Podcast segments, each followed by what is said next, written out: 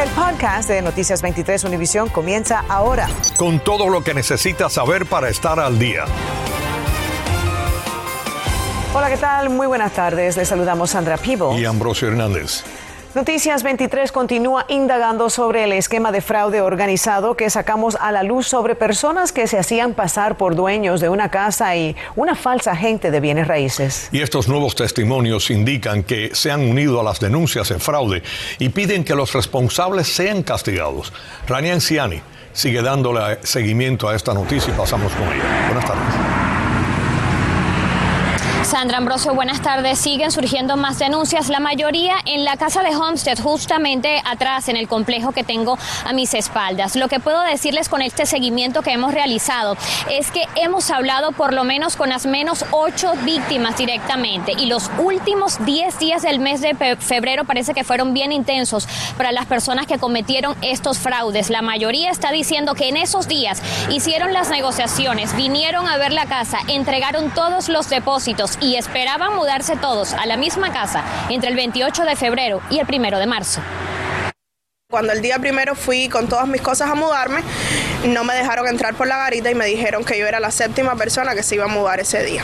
Más víctimas como Marisol Cruz Torres acuden a Noticias 23 ahora que la policía identificó a Priscila Marí Contreras de 32 años, Jordani Carriles de 43 y Deinoser Bravo de 47 como sospechosos de estafar a un número aún no determinado de víctimas. Como no me dejaron entrar, yo empecé a llorar porque estaba desesperada porque les di el único dinero que tenía y porque pues me quedé sin renta y ahora estoy en casa de la familia de mi hijo. Marisol quería tener su casa lista para esperar al resto de su familia que se viene a vivir de Cuba y llegan en dos días. Y mi familia está casi al llegar y ando sin renta y sin dinero.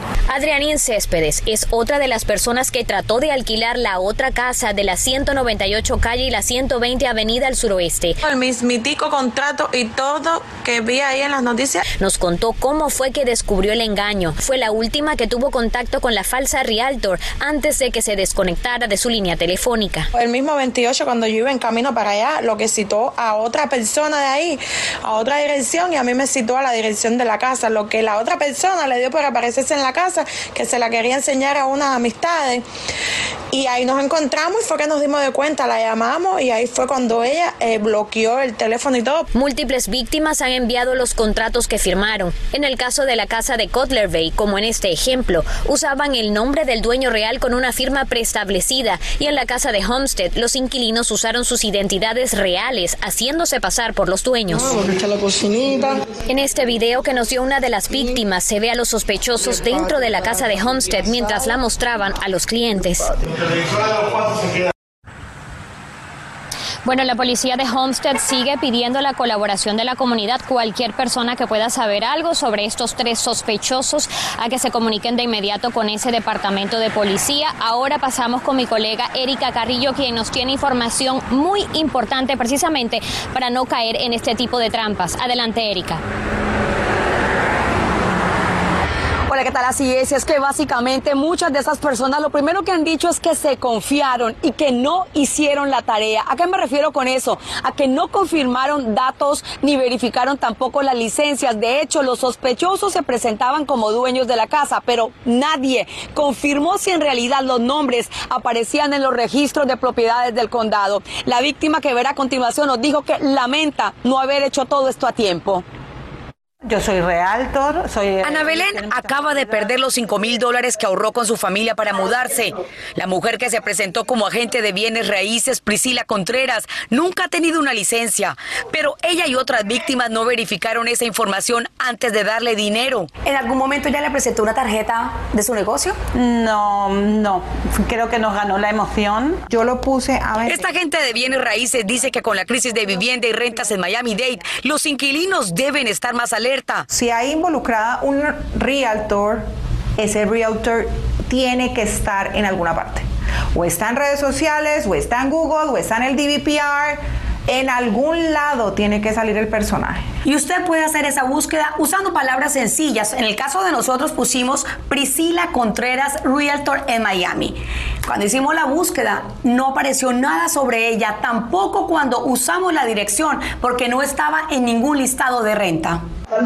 Caer en la trampa con la falsa realtor y dos de sus presuntos cómplices que aparecen en este video, mientras le mostraban a Ana una casa en Cutler Bay, fue sencillo. Tenía urgencia de mudarse y aunque vio algunas señales sospechosas, no prestó atención. Ellos nos pidieron los statements donde demuestra que yo tengo unos ingresos. Entonces, claro, lo vimos muy fácil porque no te piden otro tipo de requisitos como vete a buscar tu, que, tu, tu récord policial, vete a buscar tu crédito. Y si el supuesto agente le pide que pague en efectivo, también debe desconfiar. Esa realtor no puede recibir dineros.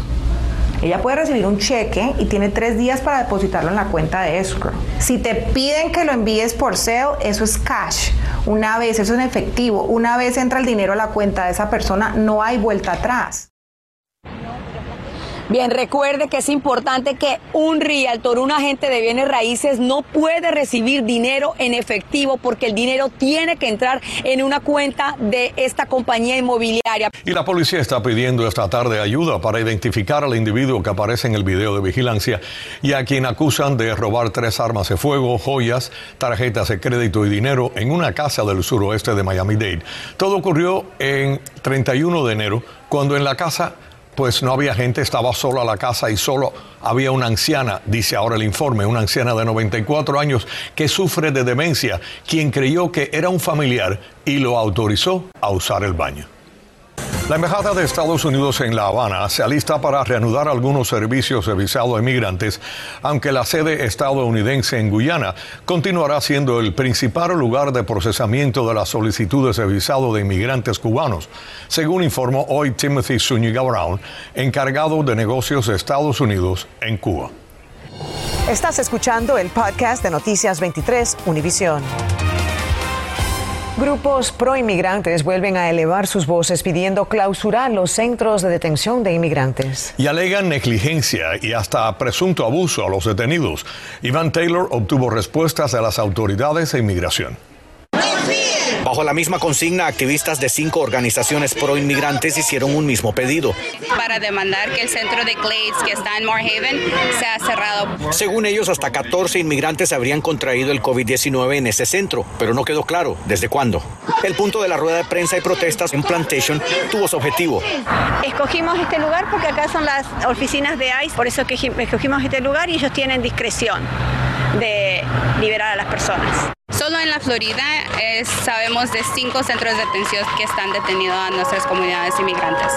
Quieren lo mismo para todos. Citaron específicamente el centro de detención de inmigrantes en el condado Glades, según ellos, por una larga lista de abusos. Abuso hacia personas detenidas, hemos escuchado la exposición a pesticidas. En la plataforma de ICE buscamos los casos de COVID-19. A la fecha del primero de marzo de 2022 hay un caso bajo supervisión. Un inmigrante murió estando detenido y 202 contrajeron el virus desde marzo del 2020. El portavoz de ICE envió esta nota diciendo el Departamento de Inmigración y Aduanas respeta por completo el derecho constitucional de todas las personas de expresar sus opiniones de manera pacífica. Dicho esto, ICE mantiene comprometido en aplicar su misión en consistencia con la ley federal. Necesitamos proteger la frontera y reparar el sistema de inmigración, dijo el martes durante el discurso del Estado de la Unión el presidente Biden. Habló del plan para la frontera, pero no sobre el sistema. Demandamos cerrar el centro de detención porque han prometido durante sus campañas a garantizar que nuestras comunidades inmigrantes vivan una vida llena de dignidad. Esta actividad coincide con el Día Nacional bautizado con el lema de comunidades no jaulas. Jaulas se refieren a los centros de detención. Los activistas no descartan volver a hacer más actividades como esta porque según ellos la administración Biden tiene la potestad de poder cerrar estos centros. Desde Plantation les informó Iván Taylor, Noticias 23, Univisión. Gracias, Iván. La sesión legislativa de la Florida está a punto de aprobar un proyecto de ley en la Cámara y otro en el Senado que cambiaría significativamente algunos aspectos en los centros de cuidado para ancianos. Organizaciones que abogan por las personas mayores como AARP ya se han manifestado su repudio a esta propuesta. María Alesia Sosa nos cuenta más.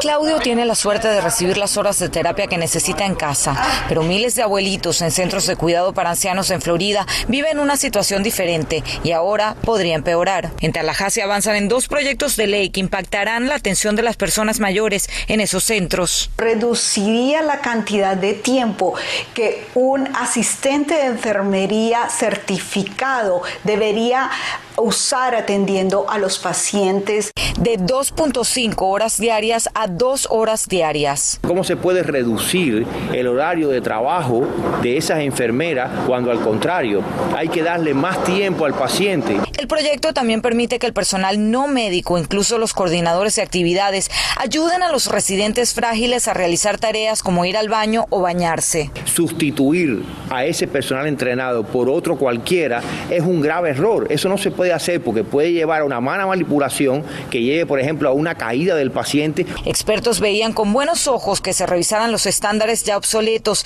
Sin embargo, ahora creen que el remedio es peor que la enfermedad. El efecto a largo plazo es que el cuidado y la calidad del servicio va a disminuir. La propuesta permite que los centros sigan recibiendo residentes, aun cuando no cuenten con el personal para atenderlos adecuadamente. ¿Usted cree que de alguna manera los legisladores en Tallahassee están desconectados de la realidad en estos centros para ancianos?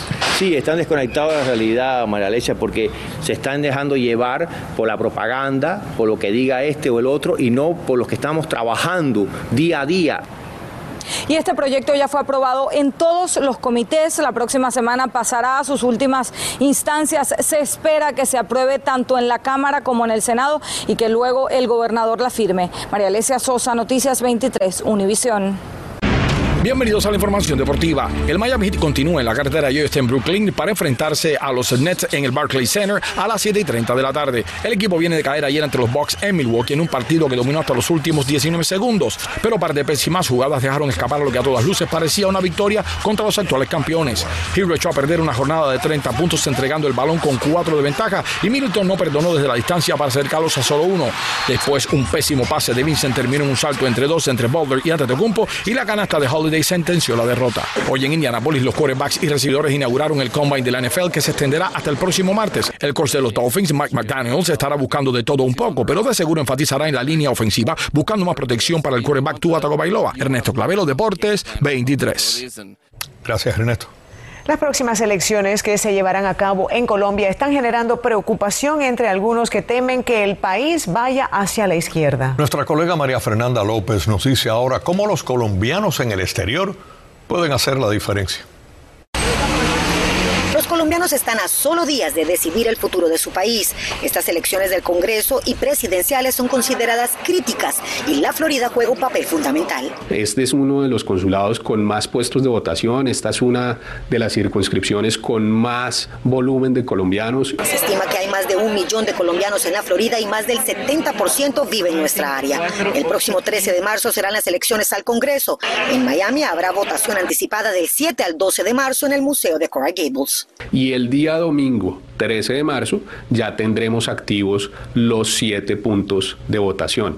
Pero ojo, solo los que se inscribieron hasta el 13 de enero podrán votar para Congreso. Si aún no ha inscrito su cédula, hágalo pronto. Para inscribir la cédula de presidencia hasta el 29 de marzo que son dos meses antes de la elección. El horario de atención, digamos, que tenemos en el consulado de Miami es de 8 a 1 y media de la tarde sin cita previa de lunes a viernes. Y los días miércoles estamos haciendo una jornada extendida de 4 a 7 de la noche. Justo este miércoles el presidente del Congreso de Colombia llegó a Miami para tener un conversatorio con empresarios y líderes de la comunidad. En nuestro país tenemos ejemplos muy cercanos, como es el caso de Venezuela, en el que la gente primero eh, arrancó un ataque hacia los partidos políticos, luego hacia la institucionalidad y luego perdieron la democracia. Y esa necesidad que tenemos hoy de convocar, de invitar, de motivar a todos los colombianos, para inscribir su cédula debe venir personalmente al consulado de Colombia ubicado en Coral Gables. Traiga una mascarilla porque se la exigirán para entrar y muy importante, cédula o el pasaporte. Al llegar a la mesa le preguntarán dónde quiere votar. De momento me va a llenar esta información. Pone su huella y queda inscrito. Recordemos la importancia del voto al Congreso. Es el representante que la ciudadanía escoge. Lo que uno quiere como ciudadano, el congresista lo representa. Si quiere ser voluntario, escriba a este correo electrónico, informó María Fernanda López, Noticias 23, Univisión. Hoy la jueza en el caso contra el actor mexicano Pablo Lyle fijó para el 23 de junio una audiencia para determinar si las partes están listas para el 5 de julio. Lyle enfrenta cargos de homicidio involuntario por la muerte de Juan Ricardo Hernández durante un incidente el 31 de marzo del año 2019. Acabas de escuchar el podcast de Noticias 23 Univisión. Puedes descubrir lo mejor de los podcasts de Univisión en la aplicación de Euforia o en univision.com diagonal podcasts.